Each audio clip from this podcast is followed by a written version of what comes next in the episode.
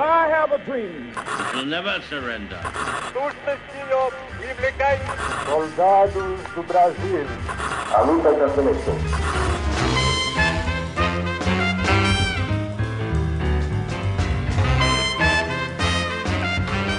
Salve ouvintes do História FM, bem-vindos a mais um episódio do podcast do Leitura Obriga História. Eu sou Iclis Rodrigues e hoje vamos falar sobre Carlos Marighella. E para falar sobre essa figura que nos últimos anos tem sido muito alvo de polêmica, não que não tenha sido no passado, mas nos últimos anos a polêmica aumentou, eu chamei uma pessoa altamente gabaritada para falar sobre o assunto. Mário Magalhães, por favor, Mário, se apresente ao pessoal. Salve, Iclis, salve pessoal, é um prazer estar com vocês.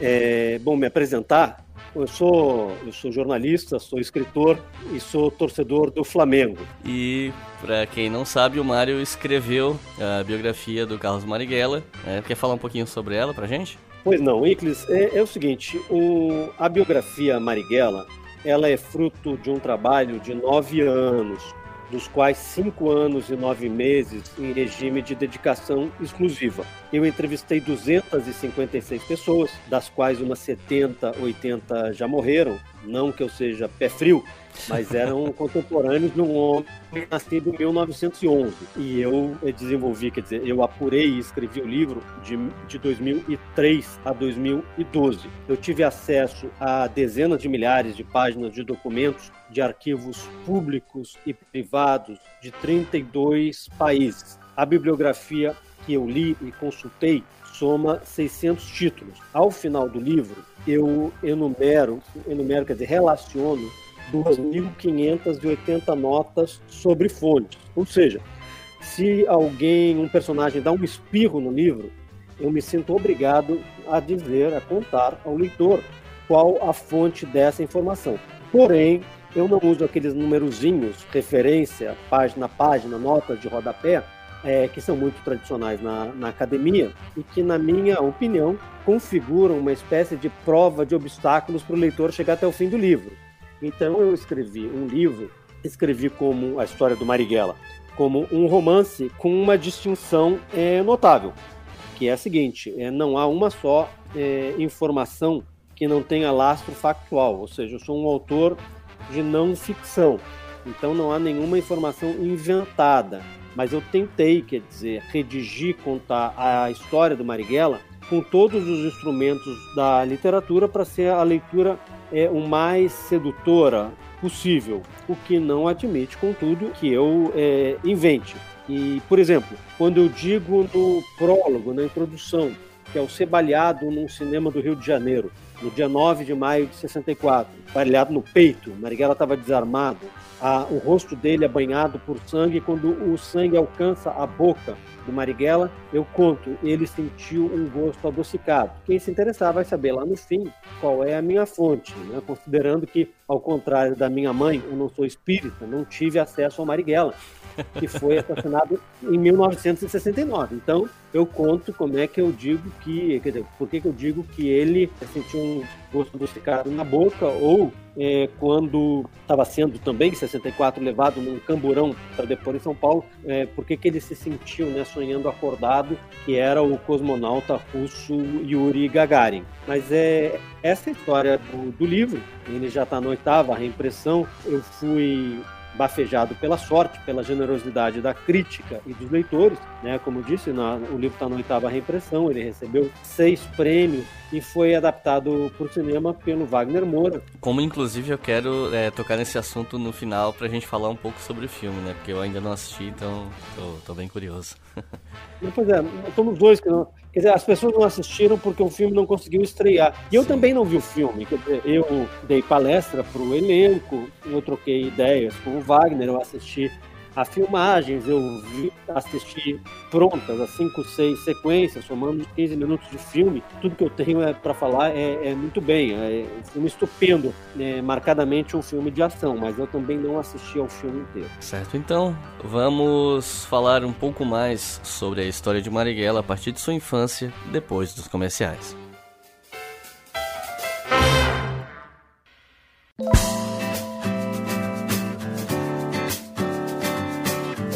Para começar a falar sobre a história do Marighella, acho que a gente pode começar falando sobre a família dele, né? Augusto Marighella, italiano, que vem para o Brasil no começo do século XX, e da mãe, Maria Rita do Nascimento, que era negra, filha livre de escravos trazidos do Sudão. Então eu te pergunto, como foi esse contexto dos pais dele se conhecendo e do nascimento do Carlos? Igles, você sabe que na minha, essa altura do campeonato, longa experiência como leitor de biografias, eu sempre observei que as biografias tinham uma dificuldade, que era com a infância dos protagonistas. Ou seja, é muito normal que o relato da infância de protagonistas de biografias sejam relatos enfadonhos, chatos, que a gente lê é louco para chegar no, no, período da vida dessas pessoas que realmente nos interessam e nos motivou a ler a biografia. E eu tinha essa preocupação antes de conhecer a vida do Marighella. Depois de conhecer, e eu acho que quem leu o meu livro provavelmente teve essa mesma impressão, é que a infância e a adolescência do Marighella são períodos assim, fabulosos, né? De um menino que com meses de idade já tinha Salvador né, onde ele nasceu e viveu, era uma cidade que já estava sendo bombardeada né, por conta de refregas entre políticos locais e o, o governo federal. Mas vamos lá, o que, que é o Marighella? Né? O Marighella é filho de um imigrante italiano que desembarcou, um operário, um mecânico da região da Emília-Romanha, uma região renascentista da Itália. Ele veio de Ferrara e o seu Augusto Marighella desembarcou esse operário em Salvador no dia 4 de novembro de 1907. Isso eu conto assim, mas demorou uns três anos até descobrir exatamente quando ele desembarcou, de que navio ele desembarcou, com que colegas, amigos ele desembarcou, qual era a temperatura de Salvador na hora que ele desembarcou. Para quem gosta de coincidência, eu acredito em coincidência, não em outras, é, outros fenômenos. Mas o seu Augusto, como eu disse, desembarcou, este jovem italiano, bonitão, desembarcou em 4 de novembro de 1907 e exatamente 62 anos depois, em 4 de novembro de 1969, o primogênito dele, o filho mais velho, Carlos Marighella, seria morto em São Paulo. Este homem conheceu na Bahia uma moça é, negra, belíssima, chamada Maria Rita. Dona Maria Rita era negra, ela era filha de negros escravizados e ela era neta de africanos escravizados. Muito provavelmente, os avós dela eram é, portanto, malês, que eram os africanos islâmicos, muçulmanos. Os malês eh, fizeram, dirigiram a maior revolta negra da história, maior revolta negra urbana da história das Américas, que foi a revolta dos malês, que ocorreu em janeiro de 1835, na Bahia, né, com negros eh, ali de Salvador e do recôncavo baiano, onde Dona Maria Rita viria né, eh, a nascer. Dona Maria Rita nasceu em maio de 1888, eh, é o mês da da abolição. Então, o, o Marighella, o Carlos Marighella, ele combina a riqueza das duas culturas, é, da cultura negra na Bahia e da cultura é, do imigrante italiano. Quando os donos né, de fazendas, produtores de café, para substituir a mão de obra de negros escravizados por imigrantes da Europa, eles recomendavam que não viessem, que não fossem contratados italianos da Emília-Romanha, porque eram tidos como italianos é, mais rebeldes que não aceitavam as imposições, que eram draconianas, né, de um, de um trabalho extensivo e excessivo né, na lavoura. O Marighella cresce em Salvador, ele, ele vem a ter mais sete irmãos, é, o pai dele, ao contrário do que diz certa mitologia, não era um militante anarquista. Pelo contrário, ele era, ele era patrão, se tornou dono de uma oficina mecânica. Era um homem muito, muito criativo, seu Augusto, na época da Segunda Guerra, quando com a crise ali do, da, do fornecimento de petróleo, né, e o, e o petróleo sendo fornecido fundamentalmente para o esforço de guerra, os motores de automóveis, caminhões eram mudados para gasogênio, né? Seu Augusto é, ganhou um bom dinheirinho fazendo essa transformação de motores de automóveis para gasogênio. Quem trabalhou na oficina de seu Augusto, que era um inventor, uma espécie de professor Pardal Avant la lettre, ou seja, ele era um inventor antes de que existisse o personagem, né, professor Pardal da Disney. Quem trabalhou na oficina dele como aprendiz, por exemplo, foi um jovem chamado Osmar Macedo. Osmar Macedo viria a ser um dos dois inventores do trio elétrico, né? é, como canta a canção do, do Caetano, né? O trio de Armandinho, Dodô e Osmar, Osmar Macedo. Bom, mas este homem, ele não era anarquista, né? não era defensor de uma revolução proletária, é, do fim das classes é, sociais e do fim do Estado, mas ele tinha muitos traços é, anarquistas. Por exemplo, ele não gostava de militares e não gostava de padres. Tinha um sentimento muito anticlerical. Já a mãe do Marighella, como eu escrevo no livro, não saberia viver sem eles, sem eles os padres. Ela era uma católica fervorosa e nesse catolicismo fervoroso o Marighella foi criado, né? Marighella batia de porta em porta na mais arraigada tradição católica baiana da missa pedida, né? Ele pedia óbolo, contribuições para a igreja, para que fossem é, rezadas missas em homenagem a Cosme e Damião, que eram não, os santos ali gêmeos, né? Que eram santos da devoção de Dona Maria Rita. No altar que existia na casa do Marighella, na Baixa dos Sapateiros, estavam lá o, o, o, o São Cosme e São Damião. E o Marighella vai viver, então, cresce nessa cultura baiana. Um menino que gostava é, muito de futebol, aliás, ele nasceu é bem pertinho do local onde mais tarde seria construído o estádio da Fonte Nova, onde hoje é a tal da Arena, né? O pessoal resolveu não chamar mais de estádio pelo nome, chama de Arena. Quando foi candidato a deputado federal constituinte em 1945, candidato eleito, né, pelo Partido Comunista na Bahia, uma das propostas do Marighella era construir um grande estádio de futebol que o povo pudesse é, é, frequentar mais amplamente e, e veio, né, anos depois veio a ser construída a, a Fonte Nova.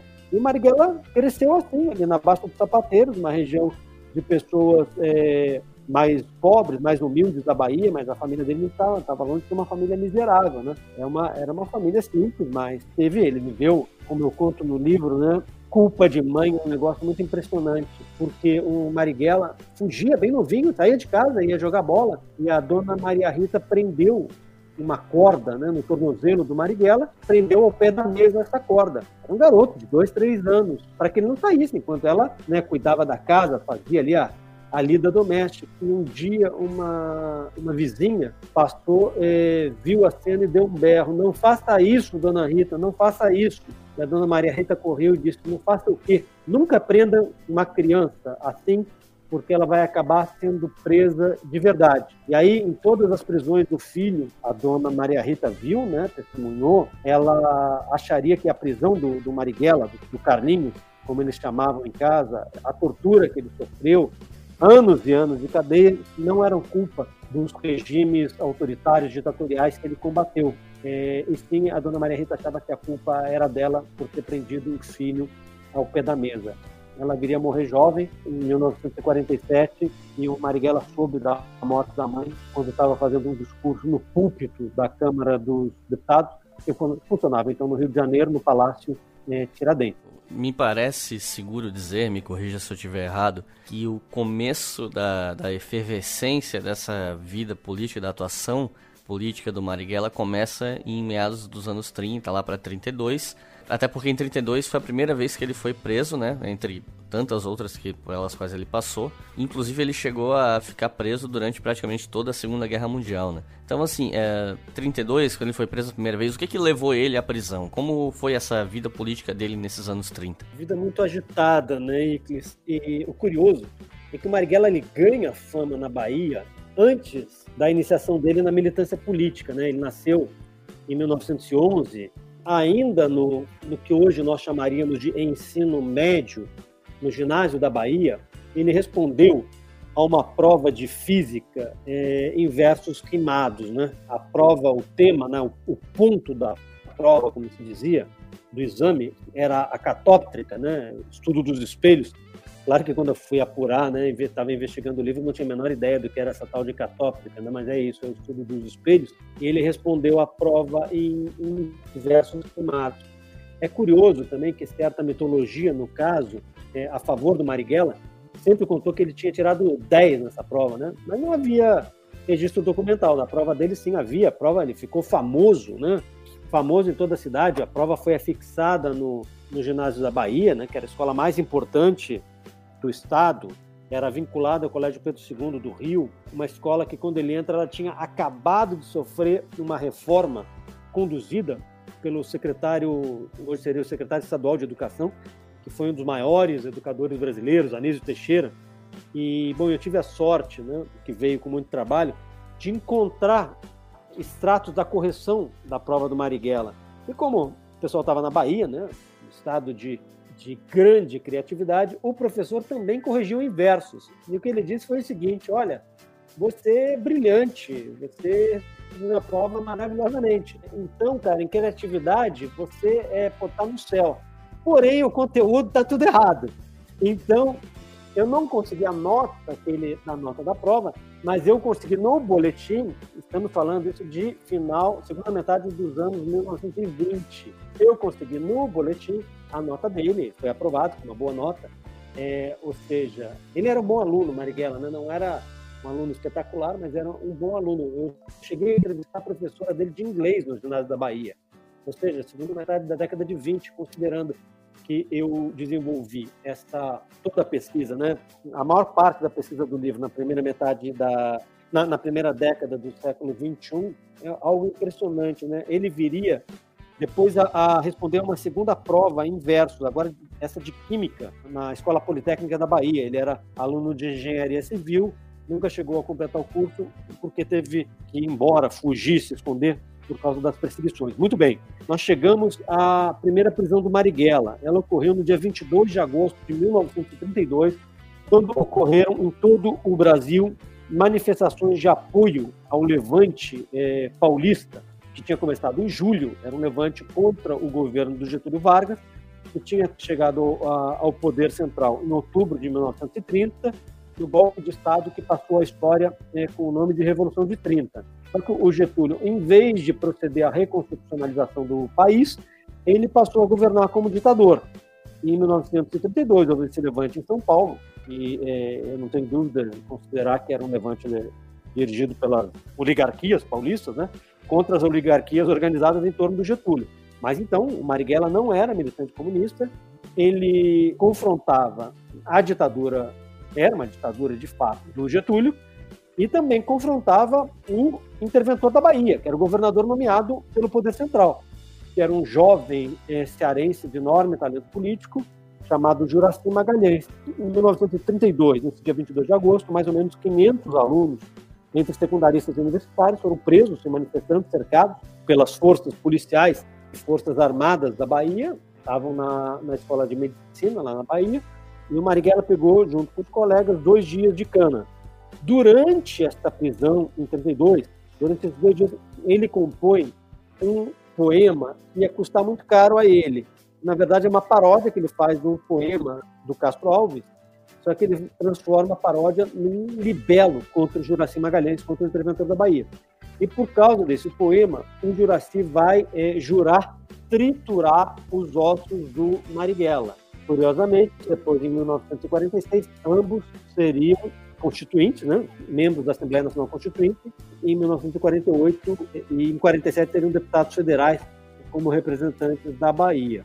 O Marighella fica dois dias preso, em 1974 ele vai se unir ao entrar no Partido Comunista, em 1975 ele tem que deixar a Bahia no, no fim do ano por causa das perseguições, ele é preso no dia 1 de maio de 1936 no Rio de Janeiro, é submetido durante 21 dias à tortura e ele vai ficar em cana até julho de 1937, quando ocorre uma anistia é, parcial e ele é solto.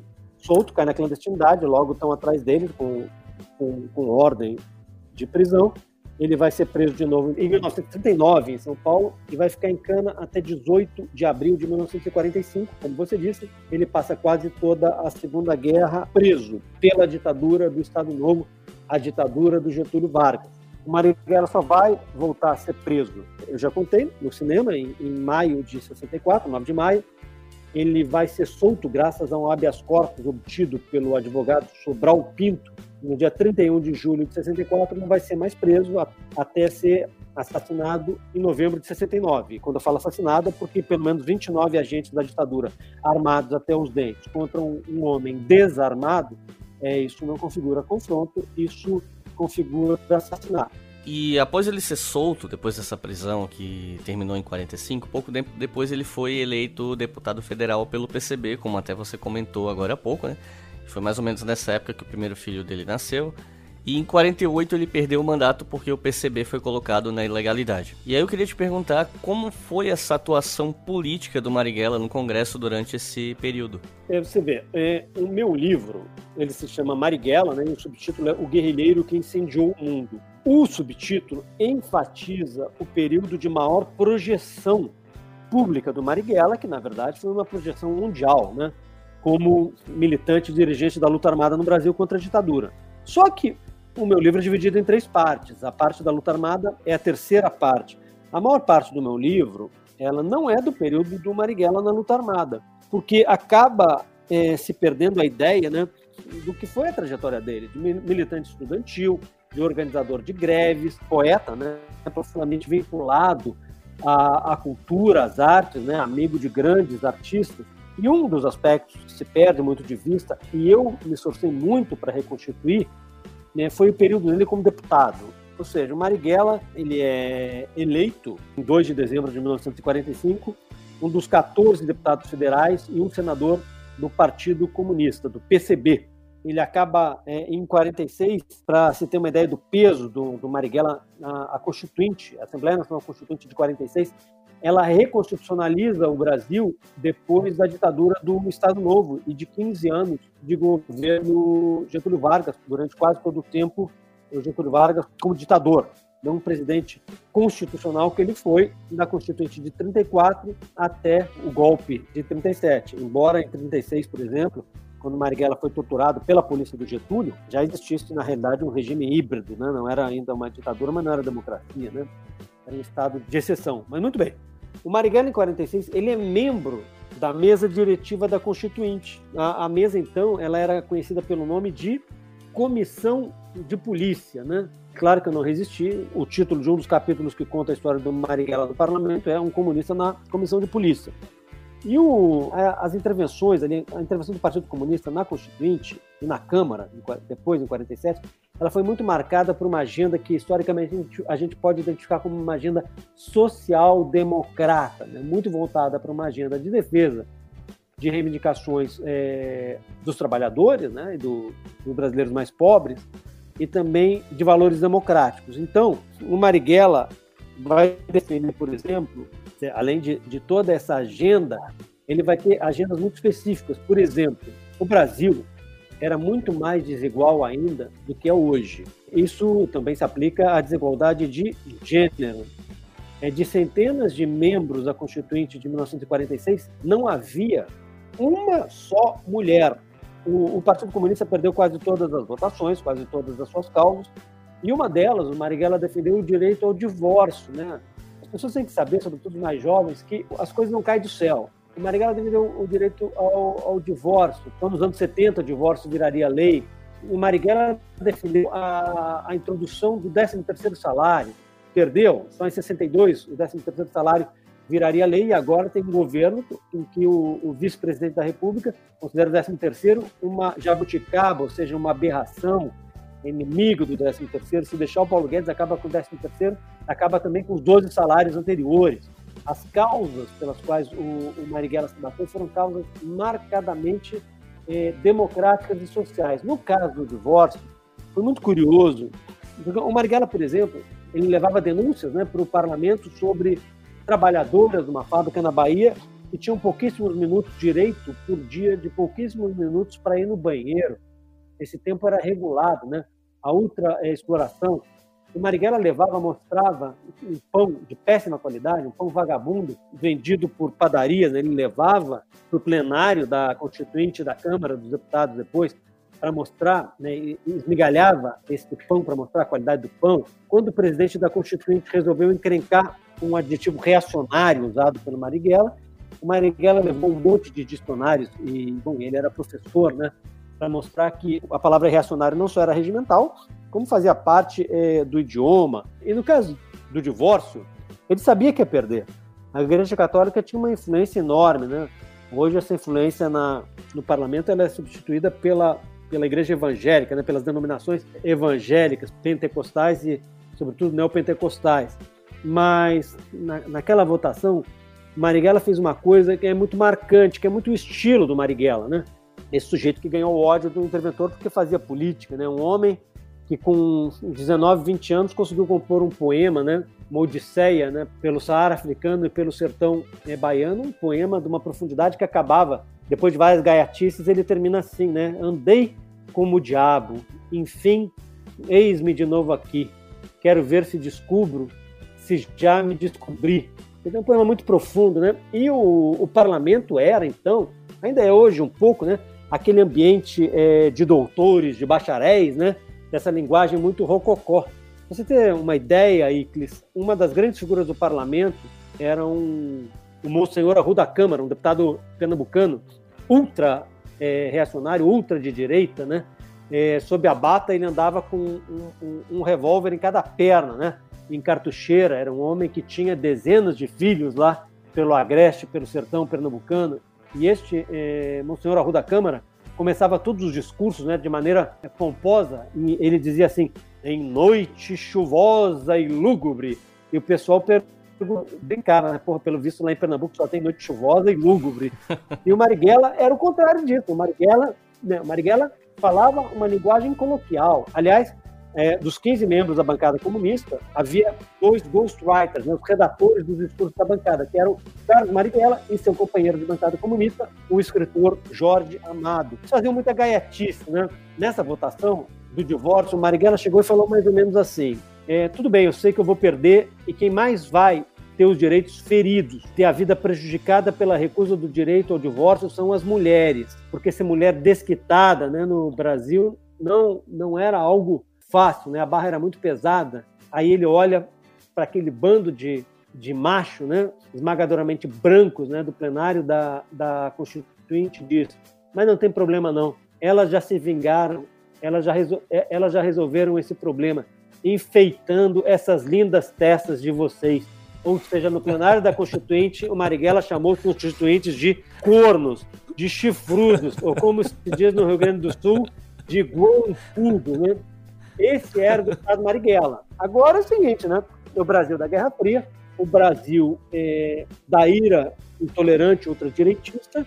No dia 7 de maio de 1947, o Tribunal Superior Eleitoral, pretextando os motivos ainda mais é, chinfrins do que, digamos, pedaladas fiscais, colocou a sigla PCB na ilegalidade. No início de janeiro de 48, Marighella e seus companheiros tiveram um mandato cassado e o Marighella aí viveria 10 anos na clandestinidade. Né? Na vida adulta, o Marighella passou a maior parte da vida, a grande maior parte da vida adulta dele, ou em cana ou na clandestinidade. E ele foi um deputado, como eu conto no, um constituinte, um deputado, como eu conto no livro, de muitos e muitos projetos, né? e de enorme combatividade e criatividade. Lembro agora de um episódio para os cretinos né, medievais e obscurantistas que dizem que o Marighella era branco, num certo debate na Constituinte, havia um, um constituinte baiano chamado Altamirando Requião. Parece nome de personagem de literatura, né?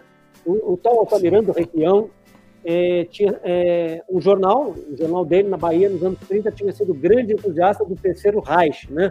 hitlerista, nazista. A Câmara, é, se a memória não falha, tinha sete ou oito carros, ou talvez menos do que isso. Exatamente, gente. Houve um tempo em que a Câmara dos Deputados não tinha nem 10 carros próprios. E esse cidadão, Altamiriano Requião, embarcou para a Bahia e levou um carro, é, um Cadillac da Câmara, para desfilar na Bahia. E quando ele volta, é confrontado pelo Marighella, e este homem diz o seguinte: para um cara de bem, é, um cara de bem, na minha posição, não ficaria, é, não seria razoável andar no transporte público na Bahia. Então ele levou logo o Cadillac, né? E o Marighella tentou e ele respondeu assim, é, mais ou menos também, entre aspas, né? Tá o no livro, né? Ah, eu não dou a parte, eu não, não cedo a palavra a, a homens de cor, né? O Marighella era um homem um mestiço, um homem negro. Os inimigos do Marighella sempre souberam bem que ele não era um homem branco. É, bom, aí deu-se né, a, a, a confusão, né? Por conta deste homem, que não se dizia mais nazista, mas como se viu nessa questão da Altamirano Requião, continuava sendo um racista, né? a passagem do, do Marighella pela Constituinte, pela Câmara dos Deputados, deixou grandes marcas. Uma grande luta dele foi desvincular né, religião de Estado né, e ensino religioso do Estado, e aí eles perderam, ao contrário do que, do que de certa mitologia, os comunistas, a emenda dos comunistas para assegurar a plena liberdade de religião, ela foi derrotada.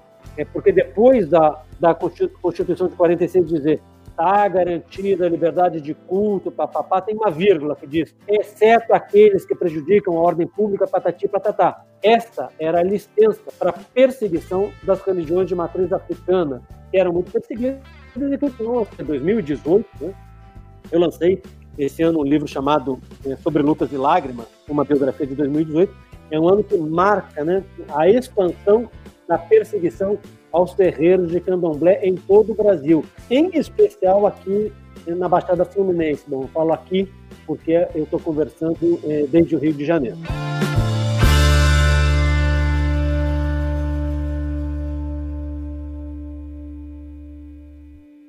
Você está ouvindo o História FM.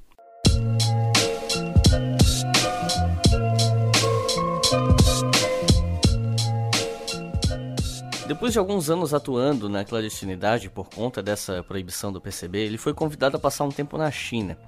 O que é que se sabe sobre esse período? Ele deixou escritos? Você conversou com pessoas que falaram sobre o assunto? O que é que a gente sabe desse período lá? Iclis, é, ninguém teve até hoje e talvez nunca venha a ter acesso aos documentos secretos do Estado chinês, do Partido Comunista Chinês, sobre a visita do Marighella. Porém, eu entrevistei muita gente que teve com ele antes dele e ao voltar. Eu tive acesso à documentação da Polícia Política, que comentou, comentava, informava sobre a viagem do Marighella à China. Eu tive acesso à documentação da União Soviética, né, da velha União Soviética, Rússia e mais vários países, com referência à viagem do Marighella à China. É, o que se sabe é que Marighella ficou muito é, impressionado com os relatos sobre a tomada do poder em 1949 pelo Partido Comunista Chinês, comandado pelo Mao Tse-tung.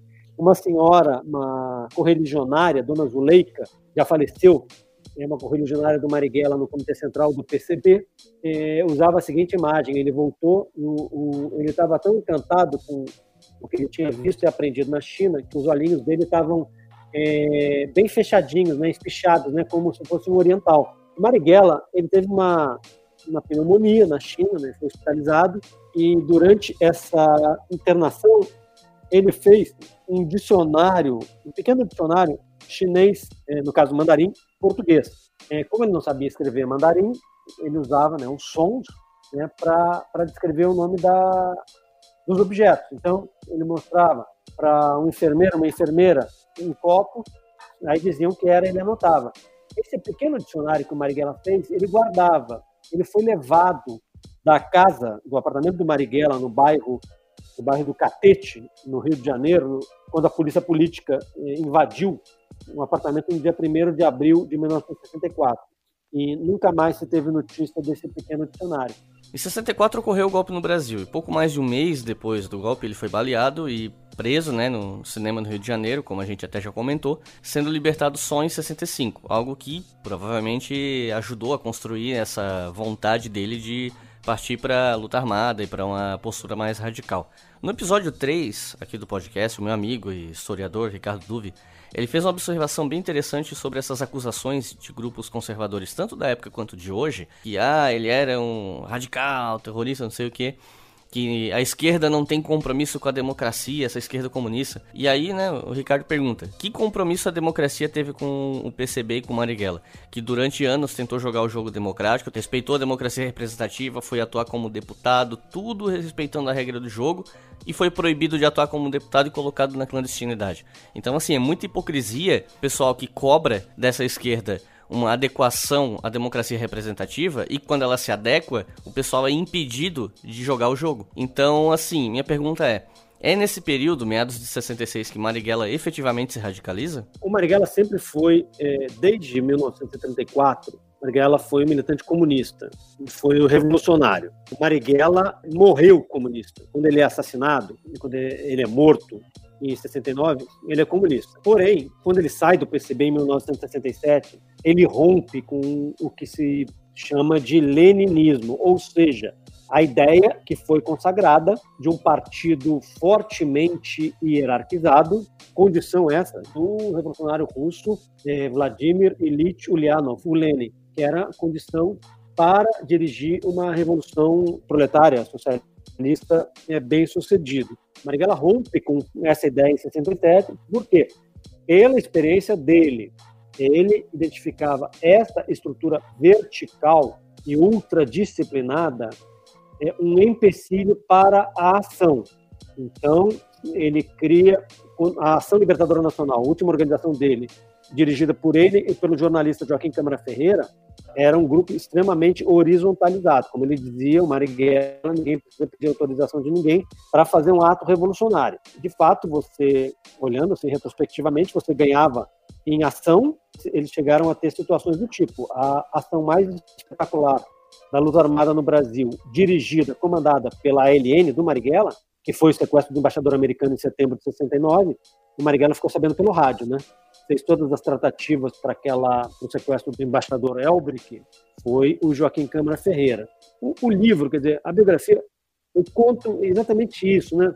Marighella, ele começa como militante estudantil, ele entra para o Partido Comunista, ele vai ser deputado, né? Vai ser constituinte, ele vai ser o grande organizador da greve dos 300 mil em março de 1953 em São Paulo, que é a greve que marca o renascimento do sindicalismo, que vai dar no auge dessa reorganização sindical em 1964. É, o Marighella ele ajuda a organizar o movimento de, de mulheres do PCB. O Marighella é enviado para organizar o movimento camponês. O Marighella ele opera na legalidade. Até no livro eu escrevo nos períodos de legalidade, o Partido Comunista sempre cresceu, se tornou mais forte. O auge da existência do Partido Comunista em número de militantes, influência social, é 1945 a 1947, mas em 1964, antes do golpe, o Partido Comunista era um partido de grande influência na cultura, no sindicalismo, no movimento estudantil, na política nacional, embora continuasse sendo um partido ilegal. E quando Marighella vai para a luta armada, ele vai com a convicção dele. É, eu não faço juízo de valor sobre a luta armada, eu conto a história, né? Eu não sou juiz, é, advogado, promotor de tática ou estratégia ou método político. Claro que eu não sou filho de chocadeira, né? Entre o torturado e o torturador, eu vou estar sempre com o torturado. Mas ele vai para a luta armada de fato depois do desencanto dele com a grande derrota de 1964, que é quando o Partido Comunista Brasileiro é, apoiava um governo constitucional do presidente João Goulart e é derrotado, né? É derrotado sem luta, né? 34 é um grande vexame, uma, talvez a maior derrota da esquerda na história do Brasil, porque é uma derrota sem, sem luta, sem ir para a rua, sem resistência. E o Marighella cansa do Partido Comunista, da direção do Partido Comunista, e resolve ir para a luta armada. A primeira ação do que viria a ser, se chamar de Ação Libertadora Nacional, a maior organização da luta armada contra a ditadura no Brasil, ela vai ocorrer no primeiro semestre, o primeiro assalto a banco da LN é no primeiro semestre de 68, quer dizer, é, assalto a banco não para é, os militantes se locupletarem de dinheiro, mas sim para financiar a luta contra a ditadura. E é isso, o Marighella, sempre que ele tentou e militou na legalidade, ele acabou sendo levado para prisão, para tortura ou para a vida clandestina. O exemplo maior disso, dois grandes exemplos, são ele na, ele na Câmara dos Deputados, né, expulso em janeiro de 48, e 64, né, quando o golpe de Estado é dado. Aliás, não nada a dizer, é, o golpe, o primeiro movimento da luta armada foi o golpe. Né? Existia uma organização chamada Ligas Camponesas, que antes de, do golpe mandou militantes é, fazer treinamento de guerrilha em Cuba. Isso era uma coisa absolutamente, absolutamente pontual, não era a aposta da esquerda brasileira. E quando o golpe de Estado, quando se derruba um presidente constitucional, esse golpe de Estado ele é empreendido por várias forças sociais, mas ele é dado com as armas, né? ele é dado com os canhões na rua. E a partir dessa derrota que o Marighella vai para a luta armada, não como uma porra louquice como se o Brasil fosse um lugar isolado do mundo, né? Assim como hoje o Bolsonaro não é isolado do mundo, né? A, a extrema-direita chegou ao poder em muitos lugares. Então, o que era o Brasil, quer dizer, nos anos 60, quais eram as referências? Os chineses tinham chegado ao poder pela luta armada, mas também, talvez isso eles fosse uma leitura que eles não tivessem, quer dizer, a luta de massa foi fundamental. Os cubanos, né, a Revolução Cubana foi dirigida por um movimento armado, né, uma guerrilha chamada Movimento 26 de Julho. Os argelinos tinham chegado pela luta armada e de massas, né, a independência contra a França. Os vietnamitas estavam dando um pau nos americanos na guerra do, do Vietcong. Era nesses movimentos que o Marighella se inspirava e se espelhava para lançar a luta armada contra a ditadura aqui. Em 69, isso já num período avançado ali da, da sua militância, Marighella escreveu aquele que deve ser o escrito mais conhecido dele, que é o Manual do Guerrilheiro Urbano. Pelo que eu pude averiguar por aí, e você pode me corrigir se eu estiver errado, esse manual tem mais de uma versão e a gente não sabe exatamente qual delas que é original. É isso mesmo? Não, não é isso. Eu tenho no livro um capítulo chamado O Mini Manual Não Era Bíblia em que eu conto, eu faço o maior levantamento sobre como o Marighella e a ALN tratavam a questão do terror político, do terrorismo político, da guerrilha luta armada e o que é um mini manual. Por exemplo, você falou um manual. Marighella já deixava o mini manual é, com seu devido tamanho, era mini manual. Esse manual ele é estudado até hoje na Academia Militar de Nanquim, na sede da CIA em Langley, e muitos estudiosos veem influência disso, influência daquilo. O mini manual, na verdade, era uma relação do que deu certo e do que deu errado nas ações armadas da ELN. Então, por exemplo, você lê ali o um mini manual, tem uma coisa assim que você lê parece uma brincadeira, não sense. Não leve crianças para uma ação armada. Eu explico por que, que isso está escrito no mini manual do guerrilheiro urbano. Podem existir um milhão de versões. O mini manual de, do guerrilheiro urbano foi escrito por Carlos Marighella e concluído em junho de 1969. Várias pessoas datilografaram para ele e ele começou em 69 a ser distribuído no Brasil. Eu tenho uma versão original né, que eu uso na biografia do Marighella. Eu conto como o mini manual, que depois seria publicado clandestinamente nos Estados Unidos, na Europa, no Oriente Médio, ele foi levado para o exterior. Eu conto em detalhes quem levou, como levou, como disfarçou, como foi impresso. Essa é a história do mini manual. O mini manual foi muito traduzido em outros idiomas. E durante um tempo, na ausência de acesso aos originais do mini manual, que eram reproduzidos, né, mimeografados de maneira absolutamente quase artesanal ou artesanal, muita gente pegou o mini manual traduzido para outros idiomas e fez uma versão nova em português baseado na tradução. Então você, tradutor traidor, diz o ditado, né, italiano. Então, você traduzindo, traduzindo, traduzindo, traduzindo. Então, mini manual guerrilheiro urbano é esse, que o Marighella é, escreveu e concluiu em junho de 1969 e que no final daquele ano, no início de 1970, a polícia política e as forças armadas começaram a aprender em posse de militantes oposicionistas da luta armada ou não, e em aparelhos, em esconderijos né, de guerrilheiros. Então, a discussão sobre os termos do mínimo manual, ela deve ser feita é, em cima do original. Agora é o seguinte, é, são os documentos mais violentos, exacerbadamente violentos que o Marighella escreveu. E todo o alvo dele, a violência, era focada. Ele considerava a violência legítima nos alvos da ditadura e dos aliados da ditadura, não contra é, inocentes. E mais, é mentira. O Marighella não defende no mundo manual tortura de ninguém. O Marighella, na vida, ele nunca defendeu tortura, nunca torturou ninguém. Ele foi, sim, como eu disse, de 1 de maio a 21 de maio de 1936, torturado na sede da Polícia Central do Rio de Janeiro, esquina de Rua da Relação com Rua dos Inválidos, e na antiga sede da Polícia Especial, que ficava no Morro de Santo Antônio, aqui no centro do Rio, morro esse que não existe mais, é onde hoje passa a Avenida Chile. Ele foi destruído para se aterrar a praia do Flamengo e outras regiões, outras áreas aqui no Rio. Então, isso é muito importante. Olha o que eu estou dizendo. Nem a ditadura do Estado Novo, um temível chefe de polícia nazista chamado Filinto Miller, nem a ditadura que vigorou no Brasil de 1964 a 1985, como, por exemplo, o temível torturador Carlos Alberto Brilhante Ustra, então major que comandou o maior campo de concentração da ditadura, de 70 a 74, nenhuma dessas ditaduras ousou insinuar que o Marighella fosse torturador ou defensor da tortura. Ou seja, quem diz hoje que o Marighella foi torturador e defensor da tortura está à direita do Finito Miller e do Ustra. Ou seja, é mais reacionário, é mais torturador, é mais intolerante do que foram as ditaduras do Estado Novo e a ditadura parida em 64.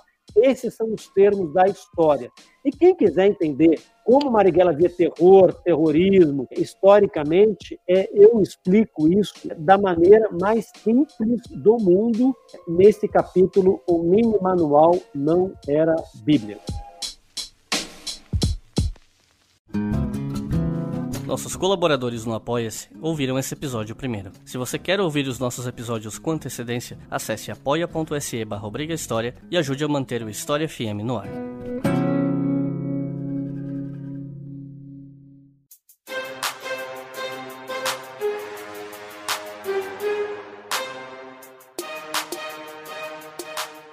Bom, Marighella foi, como até já foi comentado aqui no episódio anteriormente, assassinado numa emboscada armada contra ele em 4 de novembro de 69. Como foi essa emboscada? Quem eram os envolvidos? Exatamente o que aconteceu para que as coisas culminassem nesse assassinato nesse dia? Por que, eu digo que Marighella foi assassinado? Bom, já citei aqui, era um homem desarmado, na noite, pouco depois das 8 da noite de 4 de novembro de 1969, atravessou uma calçada da Alameda Casa Branca, no bairro do Jardim de São Paulo, rumo para entrar e entrou num Fusca que estava do outro lado da rua. Ele estava cercado, não viu, por 29 agentes da ditadura, a Polícia Política de São Paulo, o DOPS, DEOPS de São Paulo. Quem comandou essa ação foi um matador, um delegado que marcou época como delegado do Esquadrão da Morte, e depois da polícia política, chamado Sérgio Fernando Paranhos Fleury. Fleury era filho de um, de um médico legista. A relação do Fleury com a morte era algo impressionante. O pai dele morreu em virtude de uma infecção contraída ao manipular é, um cadáver. E o Fleury vai ter a, toda a trajetória dele profundamente ligada à morte, né? Chefão do Esquadrão da Morte em São Paulo, matador. Nesse cerco, eles tinham, por exemplo, um cão da Polícia Militar que bastava terem jogado em cima do Marighella, e esse cão é, ia imobilizar o Marighella. Ele tinha um encontro marcado com dois militantes da ILN, lá na Alameda Casa Branca. Eu, eu conto tudo, quem eram os militantes, o que, que ele ia tratar, quais eram os papéis que ele levava no bolso, de onde ele tinha vindo. O fato é o seguinte, é, como o Estado brasileiro veio a reconhecer em vários momentos, primeiro com no governo Fernando Henrique Cardoso, por meio da Comissão Especial sobre Mortos e Desaparecidos Políticos, depois no governo Dilma Rousseff, pela Comissão Anistia e depois pela Comissão Nacional da Verdade, os policiais, os agentes da ditadura tinham um controle absoluto sobre aquela cena. Então, aquilo era identificado como é, extensões da, de dependência do Estado. É, eles poderiam ter prendido Marighella vivo, preferiram matá-lo. Aí as circunstâncias eu, eu descrevo eu descrevo no livro. Tinha uns amigos que brincavam muito. Pô, você vai escrever um livro, a história de um cara que no final todo mundo sabe que morre. Eu descobri muita coisa sobre a morte dele, né? como por exemplo que estava desarmado. E para mim é um dos momentos mais fortes do livro, né? Em que eu conto como se dá a morte dele. E aí eu entrevistei desde os, os militantes da Helene, que eram dois frades dominicanos que foram levados para o local do assassinato. Entrevistei um militante da Helene que levou o Marighella até o, as proximidades do encontro, entrevisto militantes da Helene que tiveram com Marighella naquele dia, e o que não é menos importante, na minha opinião, eu entrevistei vários policiais que estavam na cena do crime. E aí eu pude entender o que aconteceu e pude contar. E até uma inflexão na narrativa do livro. Como eu disse, o livro é escrito como um romance, uma narrativa vibrante, com a diferença de que é tudo verdade, né? tudo tem lastro factual mas há uma inflexão da narrativa que depois de contar a, a morte do Marighella, eu explico todas as provas testemunhais e documentais que eu colhi para provar que coisas aconteceram de fato como aconteceram ali. Quando eu, eu conto né, o que era o Marighella agonizando na calçada, né, eles tiram o Marighella do Fusca e eles revistam o Marighella agonizando e não acham arma nenhuma Marighella, né? Bom, eu, eu entrevistei o, o policial que revistou Marighella e vários policiais que confirmaram que tinha sido aquele policial. Ou seja, Marighella ele foi assassinado. Agora a gente fez 50, está fazendo 50 anos do assassinato do Marighella. É curioso que ressurge a versão da ditadura sobre a morte dele. A versão da ditadura sobre a morte do Marighella é uma das falsificações históricas daquele período que duraram mais tempo. É, qual é a versão da polícia e das Forças Armadas e que foi recuperada agora nos 50 anos da morte do Marighella. A versão é a seguinte: Marighella chegou à Alameda Casa Branca com a cobertura de um serviço de segurança dele, composto por vários militantes, e que no tiroteio entre Marighella e marighellistas, com as forças de segurança, a investigadora Estela Borges Morato foi ferida mortalmente, foi morta a bala, e o delegado Roberto Tucunduba foi ferido na perna. Além de os marguelistas terem matado um protético alemão que passava de carro ali na hora. Essa é a versão oficial. Qual é a verdade? Como sabem, os policiais que estavam lá e, e, e sobrevivem, estão vivos ainda hoje. O Marighella não andava com segurança, porque seria uma preocupação a mais para ele, pela possibilidade de infiltração. Ele andar com gente para cima e para baixo, sabendo onde ele estaria. Ele vivia clandestinamente tinha sido declarado um ano antes, novembro de 68, é o inimigo público número um. Marighella estava sem segurança, chegou sozinho. Marighella estava desarmado. Quando o Marighella entra no carro, os dois militantes, os dois frades dominicanos, Frei Fernando e Frei Ivo, são retirados do carro. Ele fica sozinho dentro do carro. Só que o Marighella não se rende, ele não se entrega. E ele é alvo de uma fuzilaria e é morto, morto a bala. E o que acontece então? Quando os policiais estavam nos seus postos planejados, escondidos atrás de muros, atrás de tapume de obra, dentro de carro, dentro de caminhão, na carroceria de caminhão, de caminhonete, por exemplo, eles atiram de modo planejado, ou seja, para que o tiro de um policial não atingisse outro policial. Só que quando eles matam o Marighella, eles abandonam as suas posições. Quando vem chegando pela esquina com o seu carro um protético alemão, veterano da Segunda Guerra Mundial, traumatizado pela Segunda Guerra Mundial, quando vem os policiais mandando desviar, impedindo de entrar naquela quadra da Alameda Casabranca, ele se assusta e ele acelera. Os policiais pensam que é uma segurança do Marighella chegando mais tarde e começam a atirar no carro do protético alemão e matam o protético alemão. Só que o que, que ocorre? Eles não estão mais nas suas posições básicas, planejadas, que impedissem o fogo amigo. Então, eles atingem, eles matam a investigadora. Em suma, na noite de 4 de novembro de 69, na Alameda Casa Branca, em São Paulo. Os agentes da ditadura mataram Carlos Marighella, mataram a investigadora Estela, mataram o protético alemão e feriram o delegado Tucunduva. Ou seja, quando o alemão entra na cena, os policiais já não estão nos seus lugares. E aí eles mentem. Eles mentem dizendo que houve um confronto.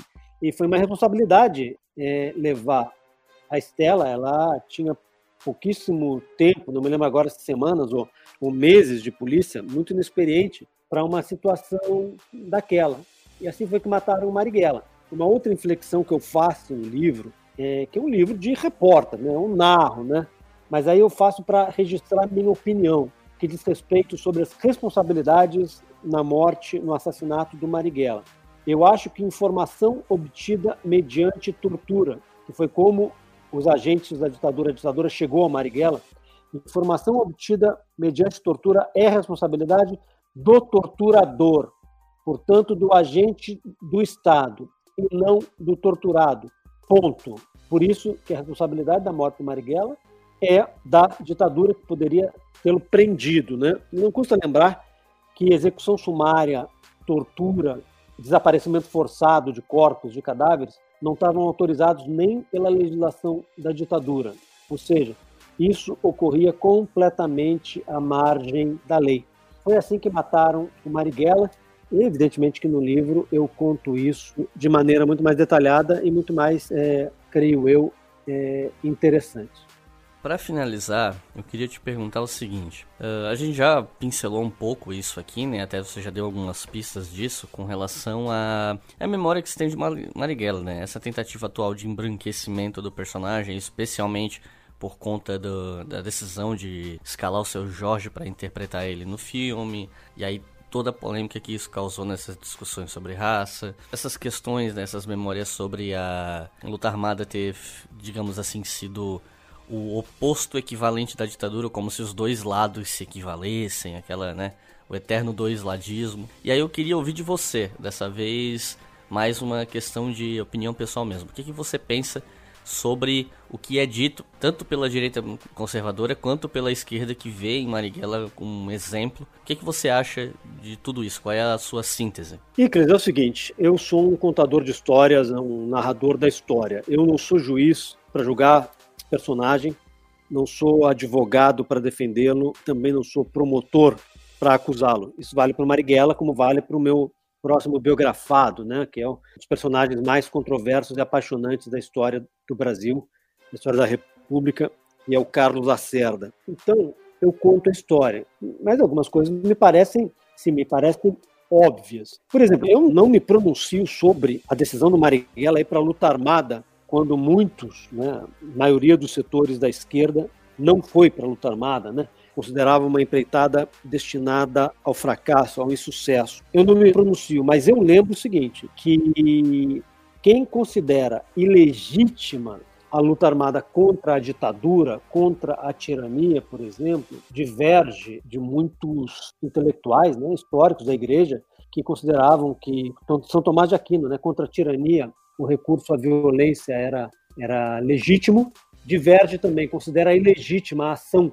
da resistência, maquismo, vários movimentos armados franceses contra a ocupação nazista e contra os colaboracionistas locais que eram aliados dos nazistas.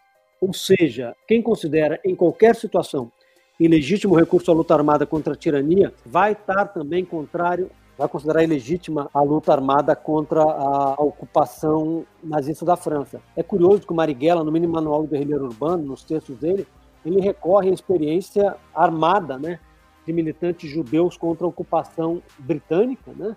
É, e bom, vai dar muitos outros exemplos. Outra coisa, quem equivale o torturador com o torturado está, na verdade, sendo cúmplice do torturador isso que você chama de dois ladismos, né?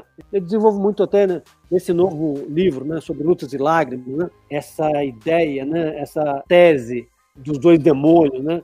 Que se equivaleriam, como equivaler o torturado com o torturador, né? Como equivaler quem luta contra a tirania e quem exerce a tirania, né? Então, são questões que, quer dizer, elas aparecem é, de modo claro ou não também na biografia do Marighella. E a questão do seu Jorge é interessante, né? Um monte de gente que nunca reclamou contra blackface, né, aquele recurso racista de usar atores brancos pintados né, de negros para interpretar personagens negros, e agora está encrencando com o seu Jorge. Vamos lá. O protagonista do filme Marighella, do Wagner Moura, seria o Mano Brown, que é um cara mais ou menos com a pele da mesma cor do Marighella, como a Marielle Franco era. Nunca vi ninguém dizer que a Marielle e o Mano, Mano Brown são brancos, né? Sim. Falo da, é, se eu falo da Marielle no presente, é porque é, é aquela ideia, né? Marielle, né? Suas ideias, seus valores, é, Marielle vive. Muito bem. Só que o Mano Brown, na reta final da preparação, tá, de ensaios do filme, a agenda ultra carregada dos Racionais impediu que ele que ele filmasse Marighella. Só lembrando, quem gosta dos Racionais, acompanha os Racionais, sabe que no final daquele ano, 2016, foi a reta final do, dos Racionais, quando eles se separam, na verdade, dão um tempo, né? Então estava muito pesada ali a carga de ensaios e o Wagner chamou um amigo dele, grande ator, que é o seu Jorge, né? Quem viu Cidade de Deus, quem viu Tropa de Elite 2, sabe do imenso talento do seu Jorge como ator. Eu já, quando fui conversar com o elenco, já era o seu Jorge, né? Fazendo a preparação. E o seu Jorge negro, como Marighella, porém com uma pele mais escura, né? Para usar a expressão que o próprio Marighella usava, um negro retinto, né? Como Dona Maria Rita, mãe do Marighella. Quem diz que o Marighella é branco tem, tem que considerar alguns fatos históricos aí. Eu considero para mostrar como isso é uma falsificação, né? uma mentira grosseira, mentira no fundo de teor racista. Vamos lá. A mãe do Marighella e o pai tiveram oito filhos. A vizinhança racista dizia o seguinte: que Dona Maria Rita tinha barriga suja, porque nenhum dos oito filhos nasceu branco como o pai. Eles eram mestiços, né? Os oito eram quatro rapazes e quatro moças. O Marighella, desde cedo, viveu com muito preconceito, né? Eu contei a, a história da Câmara dos Deputados. Tem outra, tem um livro de um ex-comunista que teve preso com Marighella na Ilha Grande, em Fernando de Noronha, durante a guerra, e que depois se bandeia, né, e vira um anticomunista ferrenho, ele se refere nas memórias dele ao negroide Marighella. Aliás, um dos nomes de guerra, né, codinomes do Marighella na reta final dele, na guerrilha, era preto até hoje. Muitos correligionários se referem a ele como preto, né? Não vai ser é, por ser um alpino, né, que o cara vai ser conhecido como, como preto. Só se fosse parar disfarçar, né? O Marighella se definia, né? Quem é você, Marighella? Perguntou uma poeta, né, dona Ana Montenegro, que eu tive a sorte de entrevistar. Quem é você, Marighella? E ele dizia, eu sou um mulato baiano. Talvez hoje ele mudasse a expressão mulato por considerar carregada de preconceito. Mas no tempo dele, Marighella foi um homem do seu tempo, se considerava um mulato baiano. Ele reivindicava a tradição, a negritude dele na tradição das lutas né, anti-escravagistas, dos Halsás. Marighella tinha muito orgulho da, da cor dele, da mistura dele. Então é o seguinte, quiser chamar o Marighella de preto, negro, mestiço, mulato, se alguém quiser, que eu acho que tem que se rever, começar a se rever de fato é, essa expressão, eu entendo, mas branco não. Branco é uma falsidade, é uma falsificação. O Marighella reivindicava a condição dele de negro. Marighella falava muito de escravidão. E Marighella é isso, os inimigos o chamavam de homem de cor e de negroide. O Marighella não foi um homem branco, poderia ter sido e o seu Jorge, depois de pronto, vi nas filmagens e vi nas sequências que eu vi, vou dar um show como Marighella, não é à toa que ele vem, é, já jantou atores consagrados no Festival Internacional de Cinema de Bari, na Itália, ele ganhou o prêmio né, de, de melhor ator. Além do espírito racista fascistoide de quem sustenta que o Marighella era branco, é, tem muita ignorância, né? Esse pessoal que fica na internet dizendo, pô, o filme Marighella estreou em Berlim, no Festival Internacional de Berlim, em fevereiro, agora de 2019, e não ganhou nenhum prêmio, né? Aí falam, que bosta de filme, né? Pô, teria um escândalo se tivesse ganho prêmio, né? O filme participou do Festival de Berlim como hors concurso, fora de concurso. Se um filme fora de concurso ganhar um prêmio, vai ser a primeira vez na história, aí tem que denunciar. Mas o pessoal é burro mesmo, né? Além de racista, né? além de fascista, de extremista, de intolerante, de medieval, né? de obscurantista, né? aí queriam que o filme hors concurso ganhasse um prêmio no concurso, né? Vai explicar isso lá em casa.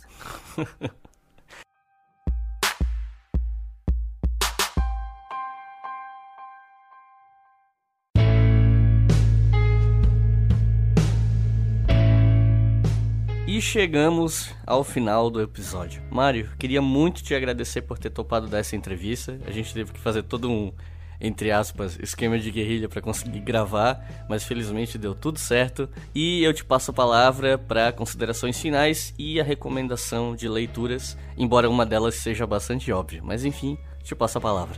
Iclis, é o seguinte, é...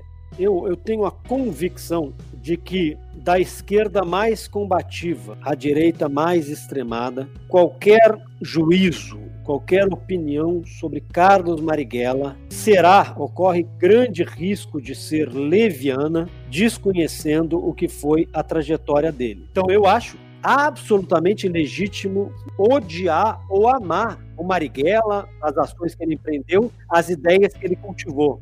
Absolutamente legítimo. Embora considere impossível ficar indiferente à, à, vida né, trepidante que ele teve. Mas ninguém é obrigado a gostar ou a desgostar do Marighella. Mas para julgar esse personagem, né, que é um maldito, né, que não é ensinado não, nas escolas, né, omitem, né, ao contrário do que dizem os alucinados aí, é, as escolas não falam do Marighella. Tem uma filha de 29 anos, uma filha de 18, um filho de 12. Eu pergunto: vocês já ouviram falar do Carlos Marighella na escola? Nunca ouviram falar. Então, acho que é preciso conhecer a história dele. E esse foi, essa foi a minha contribuição né, ao dedicar nove anos à biografia Marighella. Ou seja, é a minha convicção de que o esquecimento é amigo da barbárie. Então, cara, você pede indicação de livro. Então, eu acho o seguinte: é a biografia que eu escrevi sobre Marighella, se chama Marighella, o guerrilheiro que incendiou o mundo. E, modestamente também, eu vou fazer um convite, não é uma recomendação, para as pessoas lerem o meu novo livro, né? recém-lançado, que se chama é, Sobre Lutas e Lágrimas, uma biografia de 2018. Para fechar, eu recomendo o livro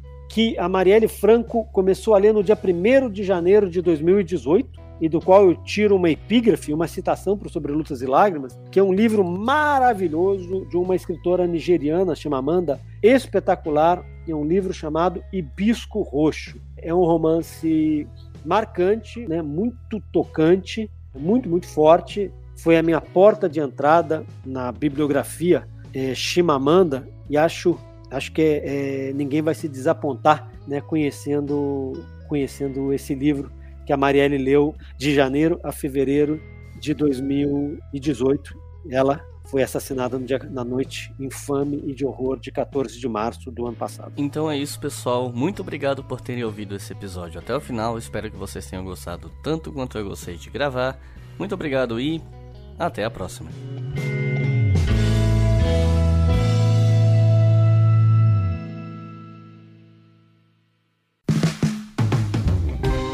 Este podcast foi financiado por nossos colaboradores no Apoia-se.